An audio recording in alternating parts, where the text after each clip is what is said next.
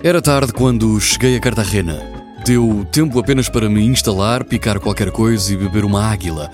Com a malta do hostel, Sebastián, como toda a equipa, foi incansável. Falei-lhes da rádio, contei-lhes das minhas antigas viagens e disse-lhes que estava na Colômbia para escrever sobre a Colômbia. Por ahora serás el periodista, afirmou Sebastián.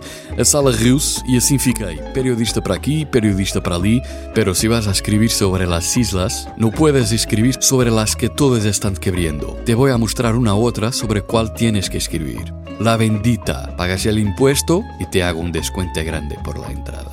Foi assim que Sebastián me convenceu a ir a uma ilha não tão conhecida, pelo menos Muita gente que lá foi não escreveu sobre ela. Confesso que não pensei duas vezes, aceitei de imediato. Sebastián falou a Javier que se auto-intitulava de chefe da embarcação, era o comandante do Islenho, um barco que me levou até à ilha La Bendita.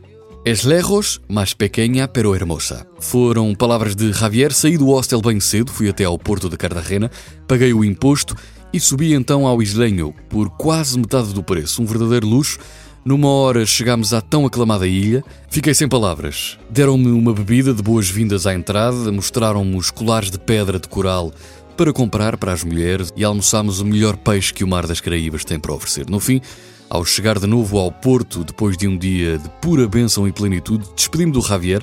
Gracias por todo e não te olvides, eu amo tu país. Disse-lhe, virei as costas. Miles de gracias a ti, periodista, disse o Javier, mas ouviu a meio gás.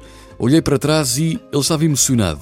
Perguntei-lhe o que se passava e ele não é todos os dias que se encontram palavras assim, de gratidão ao nosso país. Colômbia está associada a drogas, sequestro, a Pablo Escobar ainda, mas nós temos mais, muito mais, periodista. Há gente séria e pouco séria em todo lado. Não é solamente em Colômbia, em Portugal também, não? Levaria mais um mês na Colômbia para te explicar que Portugal precisa da tua bondade, Javier.